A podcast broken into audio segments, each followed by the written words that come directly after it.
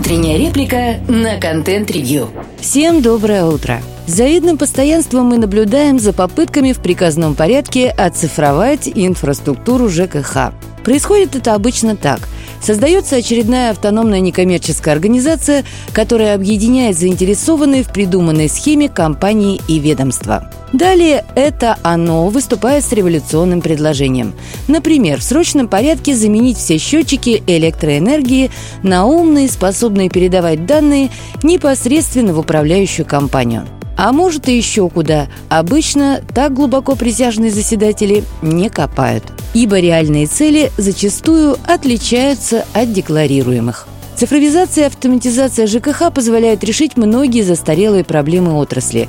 Впрочем, это верно не только для ЖКХ. Любая индустрия выигрывает от большей прозрачности и ускорения процессов. Это показывает и реальный опыт, накопленный за последние 10 лет – но когда ты изображаешь из себя исключительно некоммерческого благодетеля, то можно делать вид, что никаких внедрений никто раньше не делал, экономику процесса не считал. Однако практика показала, что основным препятствием для внедрения является вовсе не отсутствие какого-то единого стандарта или непонимание счастья, которое придет вместе с умными счетчиками. Все дело как раз в коммерции, то есть в деньгах.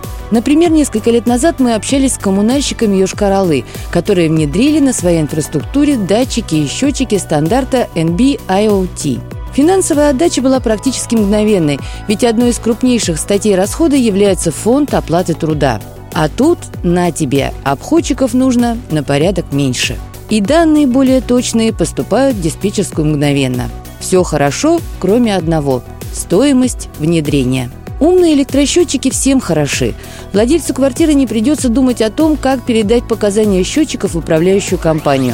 Мобильные приложения есть не у всех, и большая часть наших сограждан вынуждена носить квитки с заветными цифрами в назначенное время в назначенное место. Управляющей компании не придется делать обходы и трясти жильцов на предмет своевременной передачи показателей. Все в выигрыше, но это лишь в теории. Главный вопрос – за чей счет банкет?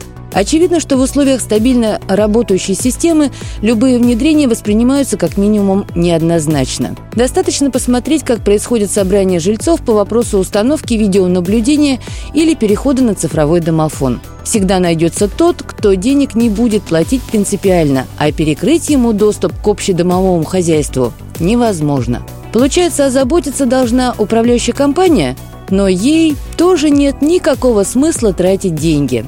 В итоге мы возвращаемся к типичному тезису «работает – не трогай».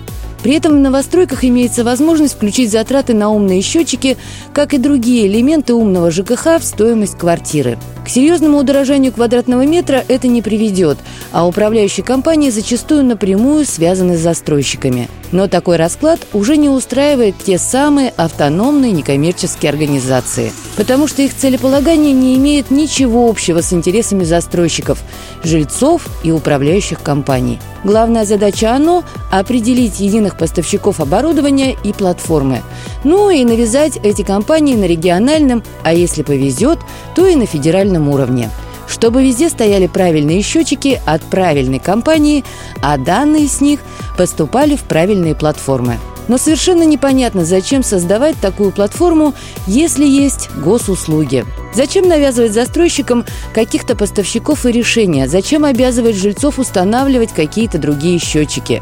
Это риторические вопросы, ровно как риторическим будет итог инициатив хитрых парней из ОНО. Подписанную чиновником бумажку получить несложно, но, как показывает практика, реального воздействия она не имеет. Ну а мы? Что мы? Продолжим носить показания на бумажках. Между тем, чтобы заплатить несколько тысяч рублей или носить бумажки, большинство выбирает второе. Слушайте наши подкасты на Яндекс Музыке, во ВКонтакте, Google и Apple подкастах.